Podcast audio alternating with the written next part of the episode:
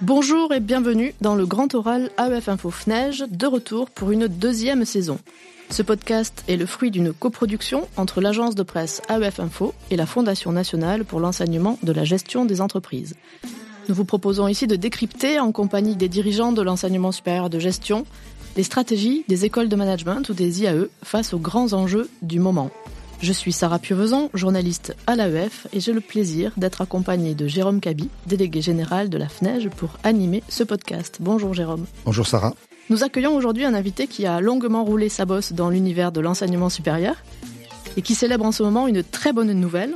Cet invité, c'est Hervé Penant, directeur de TSM, Toulouse School of Management, anciennement connu comme l'IAE de Toulouse. Bonjour Hervé. Bonjour Sarah, bonjour Jérôme. Hervé Penant, nous allons évidemment consacrer une bonne partie de ce podcast à la nouvelle de l'obtention de l'accréditation internationale EQUIS par TSM au début du mois d'octobre. Ce label qualité qui opère une sélection drastique entre les écoles de management dans le monde et que vous décrochez pour la première fois. Mais avant cela, je vous propose de revenir quelques minutes sur votre propre parcours, vous qui incarnez bien la double culture de praticien et d'universitaire dans le domaine de la gestion. Alors, vous êtes d'abord, je crois qu'on peut le dire, un pur produit toulousain, quelque part entre la violette et le cassoulet, et je sais de quoi je parle. Vous avez fait toutes vos études jusqu'au doctorat à l'université Toulouse-Capitole. Vous faites ensuite une petite infidélité à la Ville Rose pendant six ans, en débutant votre carrière de chercheur au Centre de sociologie de l'innovation à l'École des mines de Paris.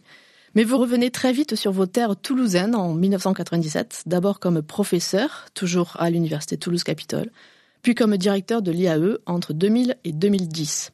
C'est là que le parcours devient un peu moins linéaire. Vous quittez l'université cette année-là pour rejoindre les laboratoires Pierre Fabre comme conseiller auprès de la direction, avec la mission de mettre en œuvre un plan d'innovation pour la branche dermo-cosmétique. Après cinq ans dans le privé, vous réintégrez l'université et vous voilà de nouveau à la tête de ce qui est depuis devenu TSM.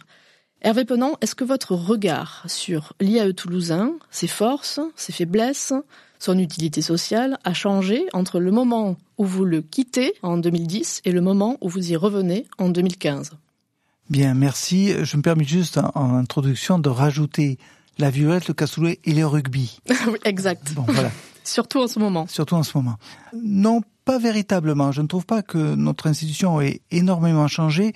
Ce qui a changé, c'est effectivement sa stratégie en partie et en partie son ouverture internationale. Mais dans nos institutions, comme dans d'autres d'ailleurs, euh, les stratégies sont très longues à déployer, à mettre en place.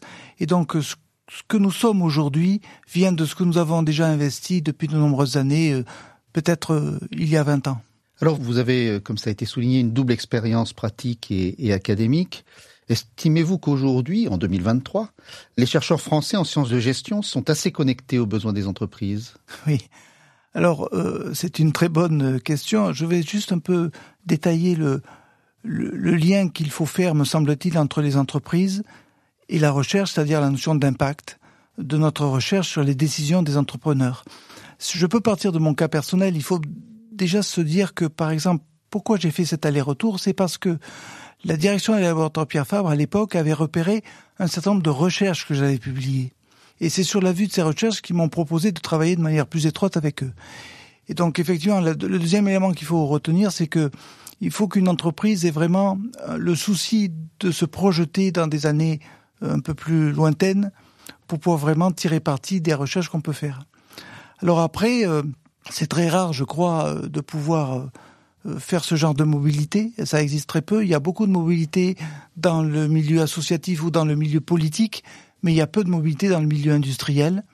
Moi, c'était une expérience très heureuse et je la conseille à tout le monde.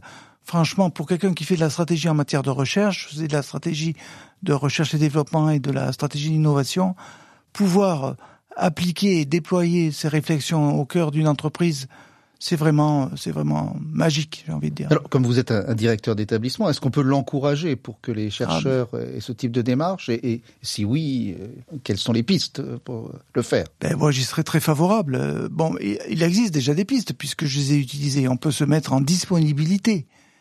J'imagine qu'on peut avoir d'autres moyens de faire. Et en tout cas, ce qu'il faut surtout, c'est qu'il ne faut pas que cette mobilité pénalise la progression de carrière des collègues. Moi, j'ai pu le faire parce que j'étais déjà professeur donc ça ne m'a pas pénalisé dans ma progression de carrière. Mais je ne vois pas pourquoi on ne pourrait pas faire ces allers-retours plus tôt lorsqu'on est un maître de conférence en pleine capacité de tous ses moyens intellectuels et dans son envie de faire de la recherche.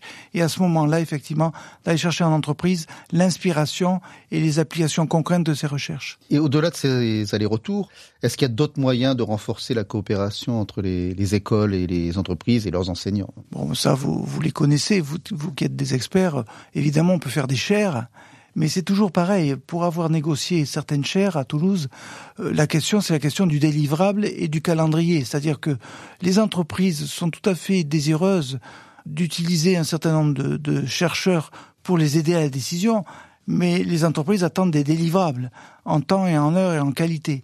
Et là, souvent, on n'est pas forcément formé lorsqu'on est un jeune chercheur à répondre dans ces délais, dans, dans le format qu'attend une entreprise. Donc il y aura probablement aussi un, un point de formation à faire auprès des jeunes chercheurs, par exemple.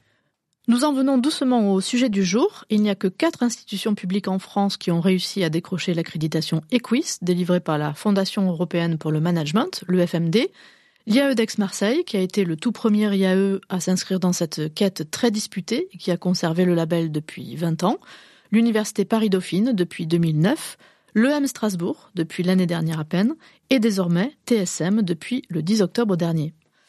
Au-delà de l'aspect label qualité, qu'est-ce que cela traduit d'important à vos yeux dans la trajectoire de TSM et qu'est-ce que cela va fondamentalement changer?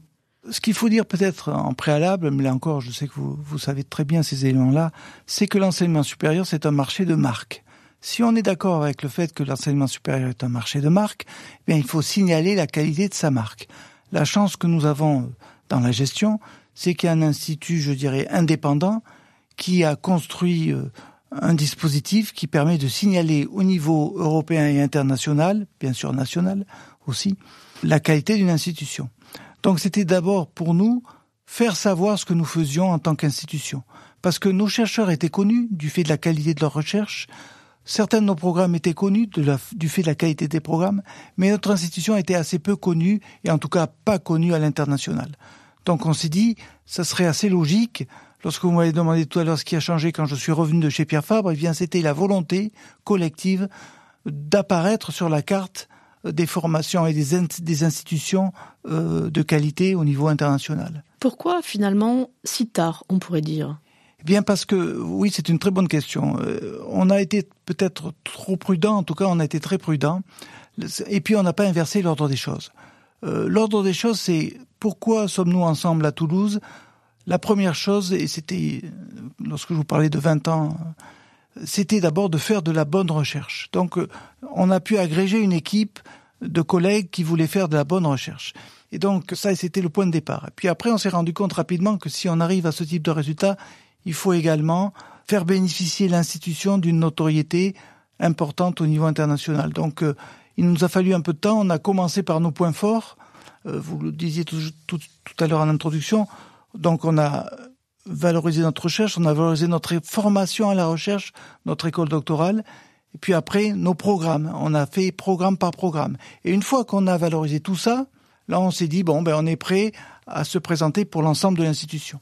Alors, quand on obtient un quiz, on a un rapport d'évaluation et les avis des auditeurs. Qu'est-ce qu'ils ont souligné au niveau de vos points forts, justement? Est-ce que vous pouvez nous décrire un petit peu avec des chiffres ce que c'est que TSM aujourd'hui et ses points de puissance? Bien, alors, bon, ben, TSM aujourd'hui, c'est 3000 étudiants, un tiers des étudiants en alternance, euh, 30% des étudiants qui sont des étudiants boursiers. On a à peu près 15% d'étudiants en mobilité internationale, soit double diplôme, soit sans proposer de double diplôme. Nos points forts essentiels, ça commence par la recherche. Nous sommes la seule institution, enfin une des rares institutions, pardon, à avoir un laboratoire CNRS. Euh, il y a Dauphine et HEC qui ont des laboratoires CNRS stricts en gestion. Donc ça, c'était un point très très fort. Nous sommes un des rares, là je n'ai pas les chiffres, je devrais d'ailleurs, voyez, à avoir une école doctorale de gestion pure. Il y a, il y a 20 ans, on a sorti d'un périmètre qui était mélangé avec l'économie, le droit et la sociologie, notre école de gestion, pour en faire une école de gestion de gestion. Ça, c'était les points forts essentiels. Après, on avait également un rapport très étroit avec les entreprises, avec, euh, je dirais, TSM, c'est euh, un millier de stages chaque année et à peu près le même chiffre pour les contrats d'apprentissage. Donc ça, ce sont nos points forts.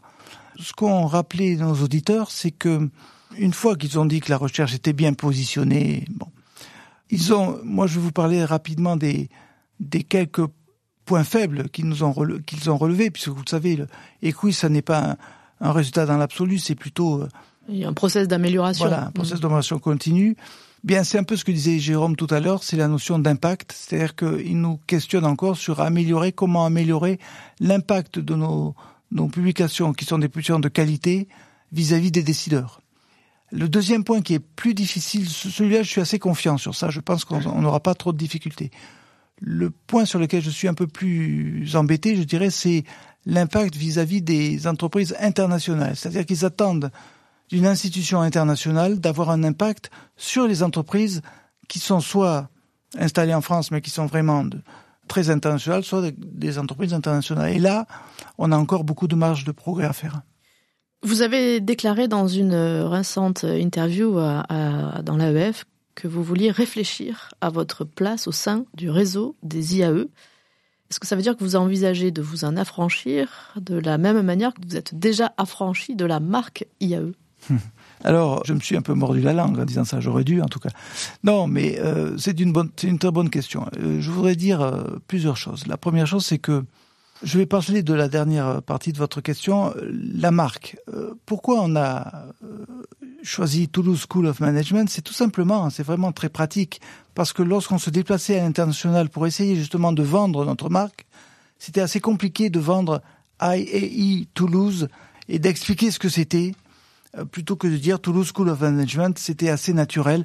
Donc c'est vraiment pour un aspect presque entre guillemets commercial d'échange avec des collègues au niveau international. Donc ça c'est ce qu'on a fait il y a quelques années.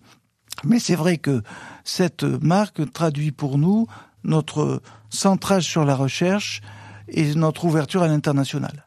Donc et ça, on, veut essayer de capter cette image-là à travers cette marque. Alors maintenant, sur les réseaux, ben vous, le savez, nous avons, nous appartenons à de nombreux réseaux, des réseaux scientifiques avec toutes les associations de recherche qui existent en France et à l'international, dans lesquelles nous sommes très impliqués des réseaux de partenaires et bien évidemment des réseaux institutionnels. Et puis évidemment, on essaye de d'avoir beaucoup de liaisons avec nos tutelles parce que j'en profite euh, pour le dire là, on a la chance, en tout cas à Toulouse, mais je pense que d'autres établissements ont cette chance aussi, de bénéficier vraiment de l'appui de nos présidents successifs depuis une vingtaine d'années. Vous l'avez dit, je suis un vieux de la vieille maintenant, mais c'est vrai que je peux dire aujourd'hui que globalement, on a toujours été soutenu par nos présidents et par notre tutelle. Président d'université. Président d'université, bien sûr, bien sûr. Et par notre tutelle. Donc, euh, comme toujours, les décisions stratégiques, nous les prenons collectivement. On se donne le temps un peu de respirer. On essaiera de réfléchir à partir de janvier au choix qu'on veut faire et à l'intensité de nos investissements dans nos différents réseaux. On peut pas tout faire. On est une petite équipe. Vous savez, on est 60 personnes, 60 collègues anciens chercheurs, pour 3000 étudiants, 75 personnels administratifs très dévoués, mais on ne peut pas tout faire. Donc on essaiera de regarder comment euh, participer à tel ou tel réseau. C'est une réponse très politique. Oui, ben euh, non, mais c'est vraiment c'est la vérité. C'est-à-dire qu'à Toulouse, on ne on ne prend pas de décision. Vous voyez, vous, vous disiez tout à l'heure qu'on a mis du temps pour pour obtenir Equis, ben, ben, on y est allé pas à pas. Et là, ce genre de décision est une décision aussi très lourde, vous l'imaginez, parce que je ne l'ai pas dit, j'aurais dû, mais vous l'avez peut-être dit au début, euh, je suis très attaché euh, personnellement à ce réseau, puisque on était, Toulouse faisait partie des huit institutions qui ont créé le réseau des IAE, je l'ai présidé, nous avons tous des amis dans ce réseau, et puis ce réseau, c'est le service public. Donc effectivement, euh, il faut faire attention lorsqu'on s'investit ou on comprend des décisions un peu lourdes de participation à tel ou tel réseau aux implications que ça a pour le reste du réseau. Alors, venons-en effectivement à Toulouse et à l'écosystème universitaire toulousain qui regorge de sigles puisqu'il y a bien sûr TSM, mais il y a aussi TBS, Toulouse Business School, et TSE, Toulouse School of Economics. Est-ce que pour vous c'est une difficulté? Au contraire, est-ce que c'est une saine émulation? Est-ce que vous êtes complémentaire? Est-ce que vous êtes en concurrence? Est-ce que c'est un peu tout à la fois? Oui, c'est un peu tout à la fois. C'est tout à fait. Vous avez tout à fait raison. Ben, je vais prendre des exemples. Hein. Si vous prenez TBS, TBS, est une, une école tout à fait respectable, qui, qui existe depuis longtemps, qui fait du bon travail depuis longtemps, eh bien, on a trouvé une forme de coopétition. Je vais pas utiliser de mots, de mots un peu lourds, mais euh, sur, sur la formation doctorale, on a fait une convention depuis de nombreuses années, hein, depuis presque dix ans, je crois. On a fait une convention qui fait que la formation doctorale à Toulouse, on l'a construit avec nos collègues de TBS et avec les étudiants de TBS et de TSM, euh, évidemment. Donc, en ce qui concerne la recherche et la formation par la recherche, on est en collaboration avec TBS. Alors évidemment, après, euh, il y a évidemment l'offre de formation qui, elle, est plus en concurrence frontale, mais ça renvoie à d'autres à d'autres éléments dont je pense qu'on n'aura pas le temps de parler ici. Mais oui, bien sûr, dans ce cas-là, on est en concurrence frontale. Si vous voulez parler maintenant de l'autre acteur qui est très important pour nous, qui est TSE, euh, eh bien, écoutez, on est, pour ne rien vous cacher, on est en train de, de discuter de la forme de collaboration que, que nous pourrions avoir avec TSE. TSE est une très belle marque de recherche. Nous, nous sommes une marque peut-être un peu plus équilibrée et il faut qu'on réfléchisse effectivement aux modalités de coopération. Il est vrai que euh, ce que vous avez noté euh, au début de votre interview, euh, disons les choix stratégiques qui ont été faits il y a quelques années pour l'essentiel pour obtenir la personnalité morale pour TSE perturbent un peu les négociations au sein du T-Capitole et même au-delà même perturbent un peu les négociations entre les acteurs du site. Mais c'est en cours de négociation. D'accord.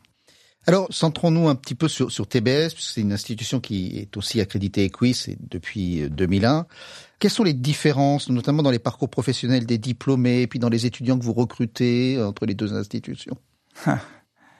Oui, c'est une très bonne question. Euh, vous avez raison, je pense que d'une certaine manière, on a au moins autant de différences que de points communs. Bon, bien sûr, la, la, différence essentielle, c'est que nous, nous sommes une institution, TSM, qui est centrée sur la recherche et qui est structurellement centrée sur la recherche. Par exemple, nos ressources euh, sont, sont obtenues et sont utilisées pour financer la recherche. Donc ça, évidemment, c'est très différent d'une école de commerce dont les ressources sont associées à d'autres projets tout à fait respectables, mais différents. Donc nous, c'est le premier point de différence. Le deuxième point de différence, c'est que évidemment, c'est difficile pour moi de, de, de, regarder ça directement, mais disons que je regrette qu'on ne soit pas plus présent post-bac. C'est-à-dire que je trouve que depuis de nombreuses années, les écoles de commerce, il faut les féliciter, hein, ont, rempli un vide que l'université française ne, ne comblait pas. C'est-à-dire que l'université française était absente du niveau post-bac. C'est-à-dire, vous sortiez du baccalauréat, vous aviez peu d'offres des universités françaises, puisque historiquement, les IAE commençaient à bac plus 3. Donc, vous n'existiez pas avant d'arriver à bac plus 3. Il y avait des facs d'éco-gestion quand même, des licences. Oui, des facs d'éco-gestion. C'est-à-dire, pour, dans le, dans l'imagerie des parents, mhm. parce qu'on a dit c'est un marché de marque, et cette marque elle est scrutée par les parents, par les étudiants, euh, ben, c'était la faculté, c'était l'université.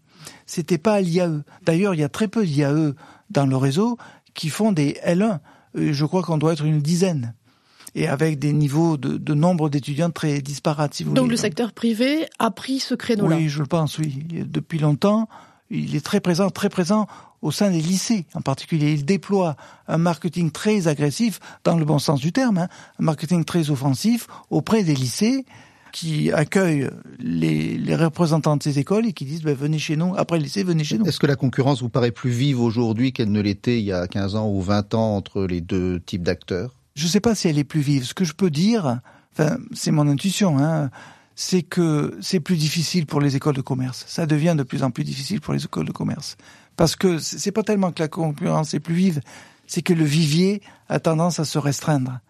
Euh, regardez, je, je, vais le dire, mais euh, regardez, il y a plus de places dans les écoles de commerce que d'étudiants en prépa. Euh, à mon époque, euh, c'était pas le cas. Il y avait, moins de places que d'étudiants en prépa. Là maintenant, vous avez plus de places dans les écoles que d'étudiants en prépa. Ça, c'est la première chose. La deuxième chose, c'est que, et là, je parle pas de TSF, je parle de, de l'offre de formation dans l'enseignement supérieur que vous connaissez bien. Les parents commencent à se poser des questions en disant, mais pourquoi faut-il que j'envoie mes étudiants dans une école et avant faire euh, une ou deux années de prépa, alors que je peux aller dans d'autres institutions sans les faire passer qu'une dans une prépa et qui vont peut-être avoir le même résultat de professionnalisation. Il me semble quand même que, certes, le, le nombre d'étudiants en prépa économique et commerciale se tasse, mais les étudiants et les parents ont voté avec leurs pieds vers le secteur du bachelor qui a explosé dans les écoles consulaires et privées. Mmh, mmh. Ils ne se sont pas dirigés en masse vers mmh. les IAE ou le secteur public. Mais vous avez tout à fait raison, mais parce qu'il n'y a pas d'offre. C'est la même raison qu'on a connue il y a quelques années. Il n'y a pas d'offre. Nous, on a construit. Alors, je, je bats ma coulpe ici à Toulouse aussi. Hein. Nous, on a construit un bachelor en langue anglaise sur trois ans que depuis quatre ans. Avant, on n'avait pas les moyens, on n'avait pas les moyens humains, hein, je veux dire. Hein. On n'avait pas les moyens humains pour garantir la qualité d'un tel programme. Et puis, et l'ouverture internationale, vous voyez, ça fait la boucle avec Equis. Qu'est-ce qui est vendu dans ces bachelors Il faut encore une fois féliciter euh, les écoles de commerce pour ça. C'est que ce qu'elles vendent aux parents, c'est le fait que les enfants vont pouvoir faire une année de mobilité sur trois ans dans un pays international, dans une institution. Et ça, c'est très formateur. Et ça, il faut leur tirer le chapeau. Leur chapeau, c'est que vraiment, c'est un plus dans une formation. Et nous, euh, c'était beaucoup plus difficile de d'avoir ce niveau d'ouverture internationale. C'est pour ça qu'Equis, en particulier, ça nous permet de d'améliorer cet aspect-là. Alors, j'aimerais vous entendre un petit peu sur donc la question toulousaine. Jérôme en a parlé, mais en élargissant un petit peu le, la focale, le site toulousain est riche. Vous avez trois universités, trois grandes universités, énormément d'écoles d'ingénieurs, INSA, Toulouse INP, ISA Supaéro et d'autres. Une école de commerce consulaire, un IEP. Et pourtant, on le sait, Toulouse est l'une des rares capitales régionales en France à ne pas avoir obtenu ces fameux financements publics de type initiative d'excellence, qu'on appelle dans le milieu IDEX. Quel regard vous portez? Vous avez pas mal de recul et d'expérience sur ces 10-15 dernières années qui, qui semblent un petit peu bizarres. On se demande pourquoi ce site si puissant n'a pas réussi à aller jusqu'au bout. Ah oui. Ben, je trouve votre question tout à fait euh, intéressante parce que vous avez raison, ce site est riche. Euh, mais le problème, s'il fallait trouver un problème, disons, qu'on est en train de résoudre, il faut m'en croire quand je le dis, mais c'est un problème de gouvernance. C'est-à-dire qu'on est plusieurs à être attachés. Vous parliez toujours tout à l'heure de TSE, Jérôme. J'ai la même conception, on a la même conception à TSM. On est attaché au principe de subsidiarité, c'est-à-dire le fait que lorsque il y a des décisions et des arbitrages à prendre, cela doivent être pris très proche de l'endroit où on crée la valeur, où on crée la valeur scientifique, où on crée la valeur pédagogique. Et donc, par, euh, je dirais, par réflexe, toute superstructure qui, qui ne donne pas les garanties du respect de la subsidiarité va voir se lever devant elle beaucoup d'opposition mais pas propre à TSM, à TSE, mais vous en avez parlé, les écoles d'ingénieurs euh, et d'autres institutions qui, sont tous très attachés à Toulouse à, ce principe de subsidiarité. Nous, on a réussi à le maintenir au sein de notre université et c'est grâce à ça, euh, parce qu'on s'est senti, euh, euh, comment peut dire, en responsabilité, qu'on a pu avoir une stratégie et la mener à bien. Et c'est grâce à ça finalement qu'on a eu Equis. Cher Hervé Penant, on arrive malheureusement déjà à la fin du temps qui nous était imparti pour ce podcast, mais nous allons prendre quand même une minute supplémentaire pour vous demander notre traditionnelle question sur un conseil de livre ou de film ou d'expo ou de podcast, enfin ce que vous voulez, que vous auriez envie de donner à nos auditeurs, euh, une œuvre qui vous aurait inspiré, par exemple, comme euh, directeur de TSM. Oui, alors je ne sais pas si ça m'a inspiré comme directeur de TSM. Je vais plutôt vous parler de ce qui me, ce qui me plaît. Euh. Alors vous, vous aviez la gentillesse de me poser la question un peu à l'avance. J'ai un peu réfléchi parce que c'est pas facile. Bon, il y a, y a un roman que j'adore et qui a l'avantage d'avoir donné lieu à un téléfilm, enfin plusieurs films et un film, c'est Bouvard et Pécuchet.